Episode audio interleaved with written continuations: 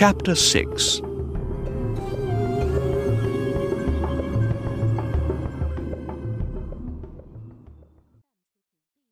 Sinbad sails from Baghdad with the presents for the king of Serendib.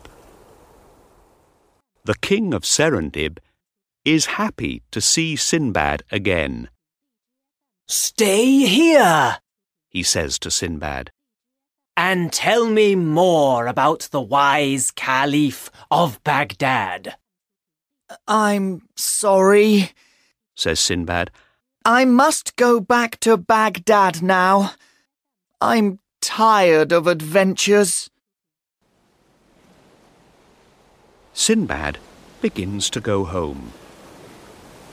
One day, a sea monster attacks the ship, Help! Cries Sinbad. No more adventures! The monster is angry. It eats some of the sailors from the ship. Quickly, Sinbad gets into a little boat and rows away.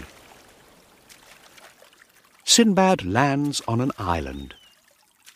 He leaves his boat on the beach and goes to explore. Sinbad finds a cave. He can hear a noise, Someone's crying. he thinks. He looks into the cave and sees a young woman.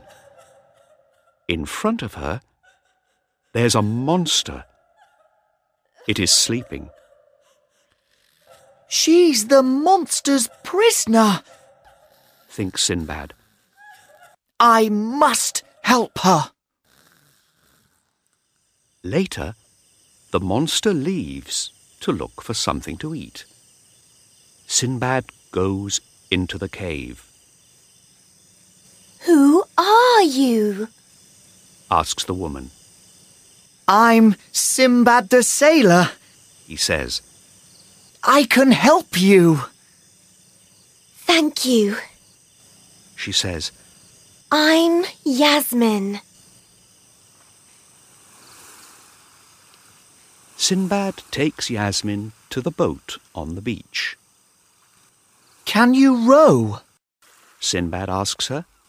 Of course I can. She says, Well, here's my boat. Let's row.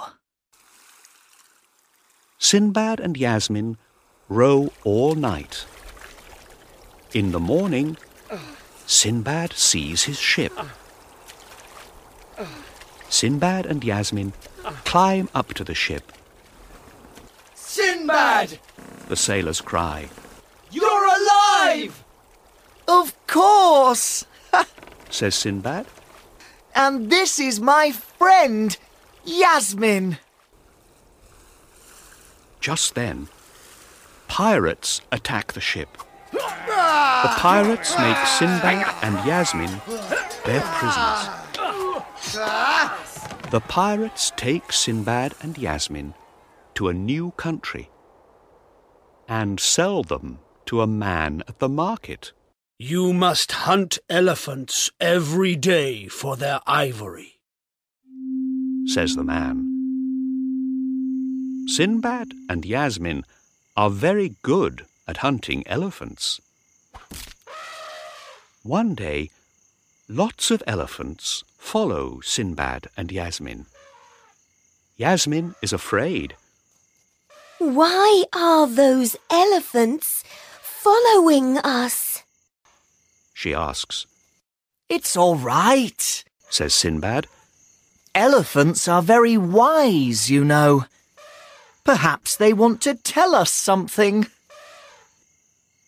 Sinbad and Yasmin climb a tree.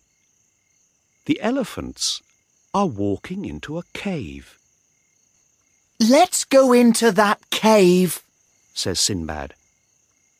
In the cave, Sinbad and Yasmin find lots of dead elephants. Look at all these dead elephants. says Sinbad. Sinbad takes the hunter to the dead elephants. The hunter is very happy.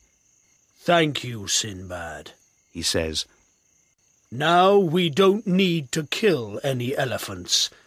We have lots of ivory here. You can go now. says the hunter. And he gives Sinbad and Yasmin a lot of money. Sinbad and Yasmin sail back to Baghdad. Yasmin is very excited. I want to meet all your friends. she says. Sinbad takes Yasmin to his house. Yasmin is surprised. You're very rich. She says, But money isn't the most important thing. says Sinbad. We must help people too. Sinbad then goes into the streets of Baghdad, and he gives some of his money to the people there with no homes. Thank you, Sinbad. They cry, You're a truly wise and good man.